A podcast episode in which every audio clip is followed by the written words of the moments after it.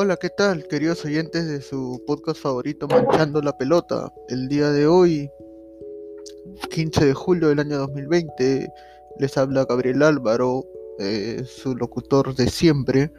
Y para presentarles el tema del día de hoy, el día de hoy vamos a tener una pequeña entrevista con una nadadora peruana llamada Silvana Cabrera.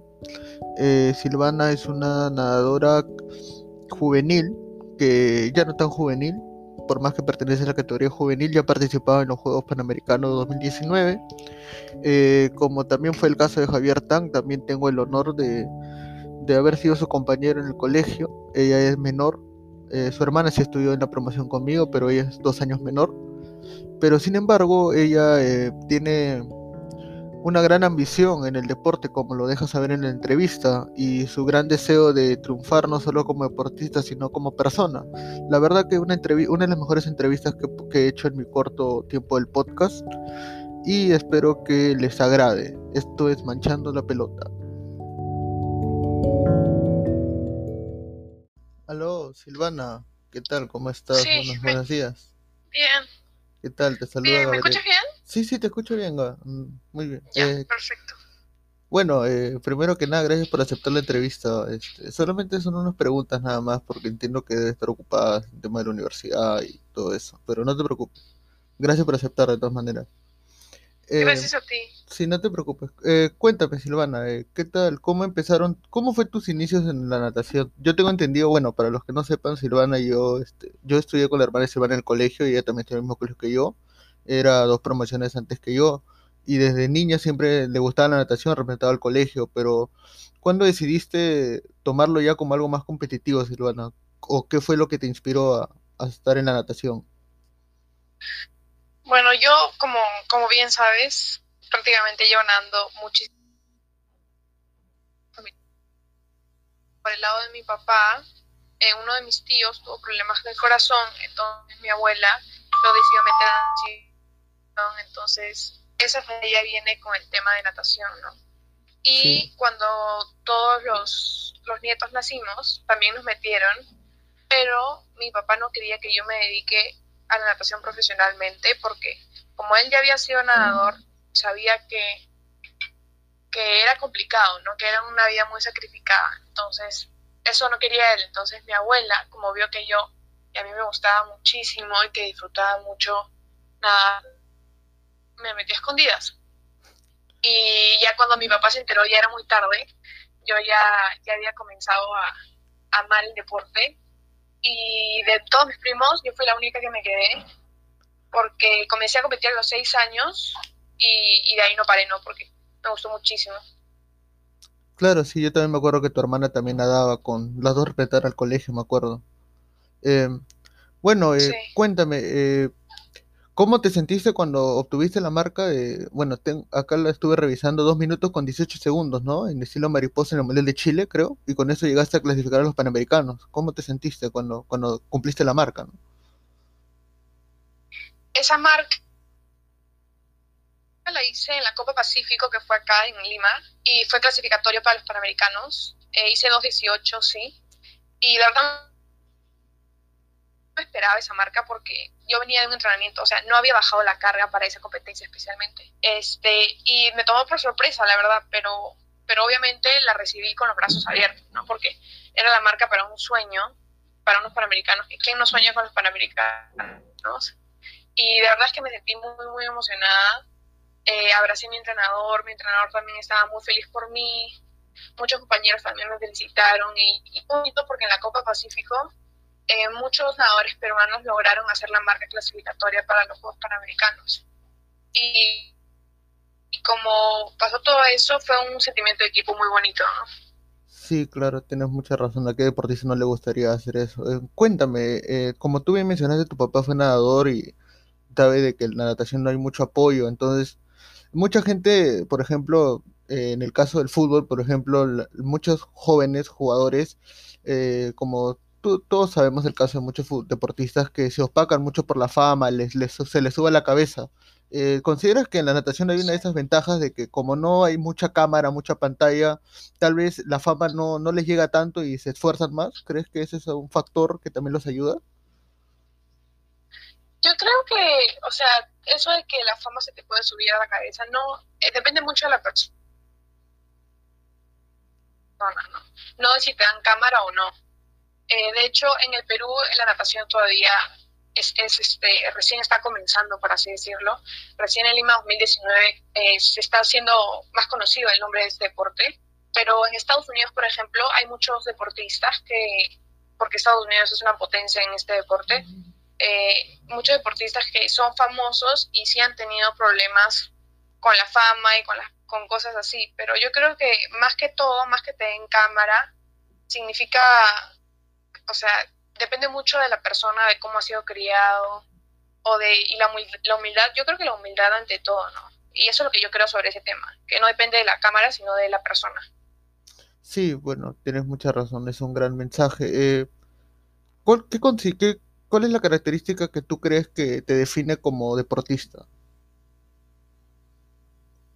Yo, eh, bueno, yo llevo nadando hace bastante tiempo y obviamente he tenido altas y bajas y creo que eh, me considero una persona bastante resiliente en lo que hago porque muchísima gente con la que yo comencé a nadar ha dejado de nadar y por el tema de, no sé, de aburrimiento, de que a veces los, los hacían entrenar muchísimo de pequeños y ya no querían saber nada de este deporte, pero gracias a Dios mi carrera deportiva ha sido, siempre ha estado en buenas manos mis entrenadores siempre han sabido qué hacer en el momento de hacerlo. Y este, he tenido suerte por ese tema, ¿no? Pero estoy segura que las altas y bajas, más, más, me han enseñado las bajas. Y, y, no he decidido dejar de nadar porque no me han salido las cosas, ¿no? Por eso, por eso me considero una persona resiliente. Sí, tienes, eso es exacto lo que muchos deportistas necesitan actualmente. Eh, bueno, cuéntame un poco sobre la pandemia. Bueno, primero espero que estés bien, que tu familia también esté bien.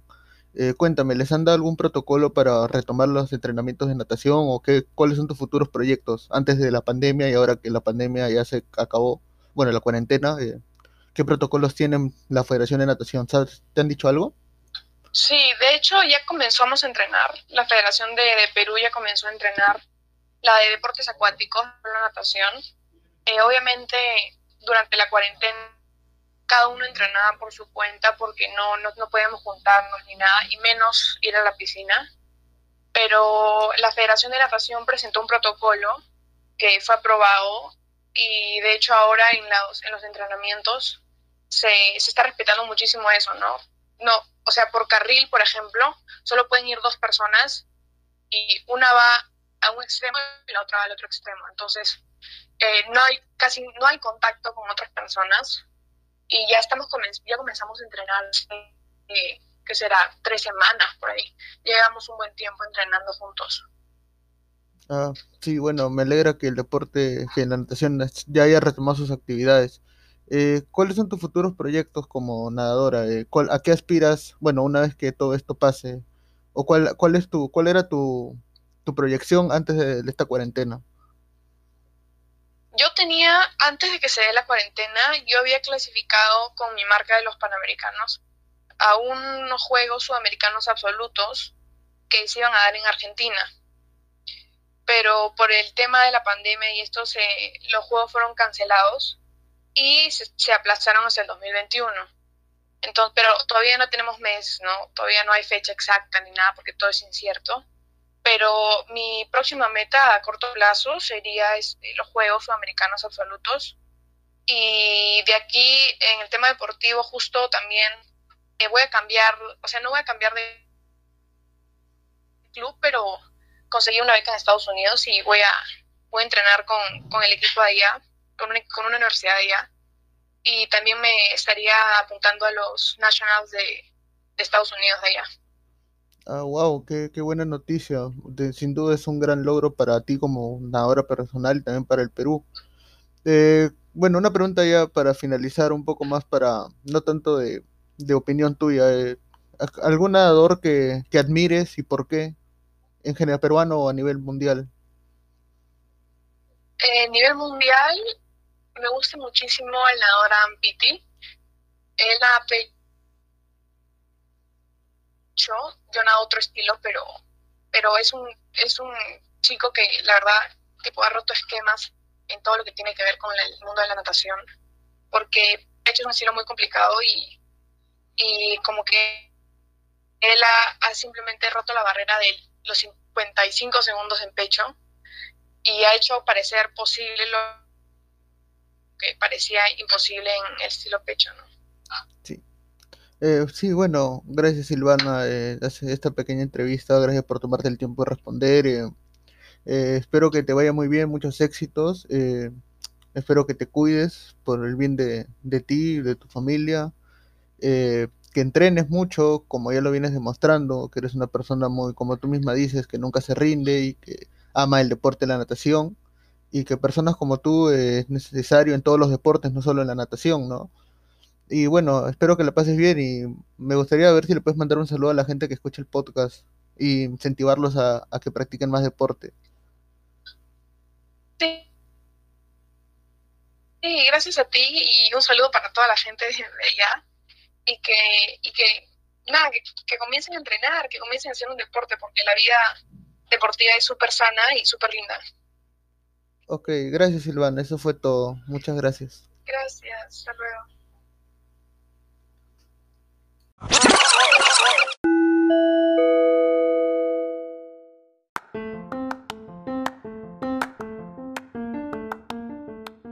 Bueno, pudimos escuchar la entrevista de Silvana y también la canción Latinoamérica, una canción de Calle 13 eh, que ganó muchos premios. También eh, tiene la participación de Susana Vaca, la ex ministra de Cultura del Perú y una de las mejores cantantes de la actualidad del género andino.